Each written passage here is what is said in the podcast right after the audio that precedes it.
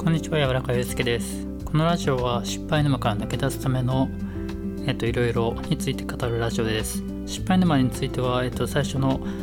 他のラジオとか、えっと、概要欄の方をちょっと見ていただければと思います。要は、えっと、なんか失敗する人ってずっと失敗する方向にこう進んでしまうんですけど、そういうずっとスパイラルに、えっと、はまるっていうのを、えっと、抜け出そうっていうためのお話をこのラジオではしています。今日は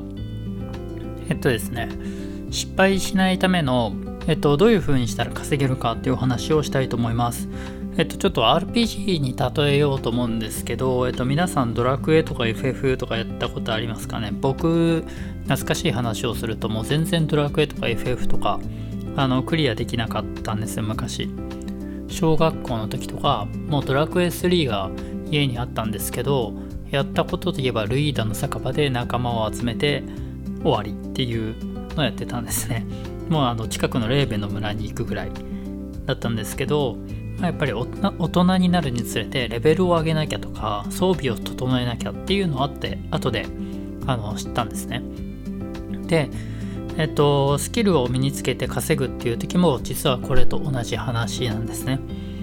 つまりレベルを上げて装備を整えて次の場所に行かなくちゃいけない。これが、えっと、大事なんですね。で、稼げない人とか沼な人ってひたすら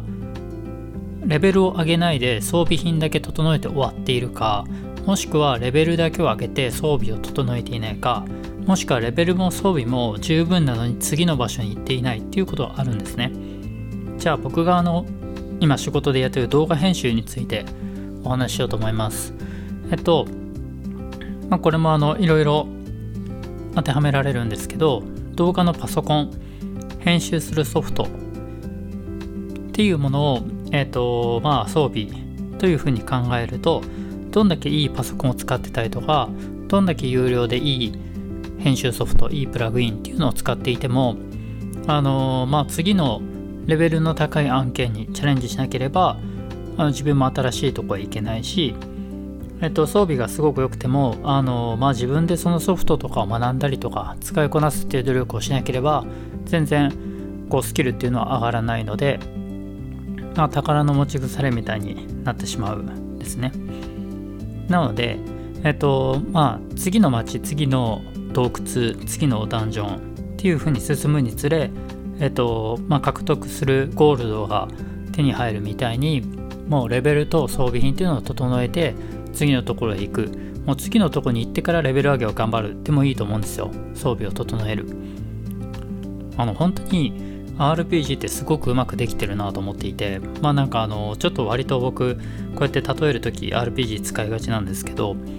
あのなかなかこうお金がたまんないなとかスキルが上げられてないなっていう時とかはあのひょっとしたらドラクエとか FF とかっていうのをちょっと頭に思い浮かべてみるともしかしたらヒントが出てくるかもしれないです。うん。まあどんなにレベルが高くてもね、スキル、スキルじゃないや、装備がやっぱりしょぼかったら次のダンジョン行けなかったりとかもするんで、時にはあの、まあお金稼いだりとか、違う、あの、お金稼いだりもそうなんですけど、機材を集めたりとかっていうのも必要なので、えっと、そこのとこはバランスを見ながら進めるといいんじゃないかなと思います。えっと、以上、稼ぐためのお話を RPG に例えてみたというお話でした。お話多かったけど。うん。はい。えっと、ご視聴ありがとうございました。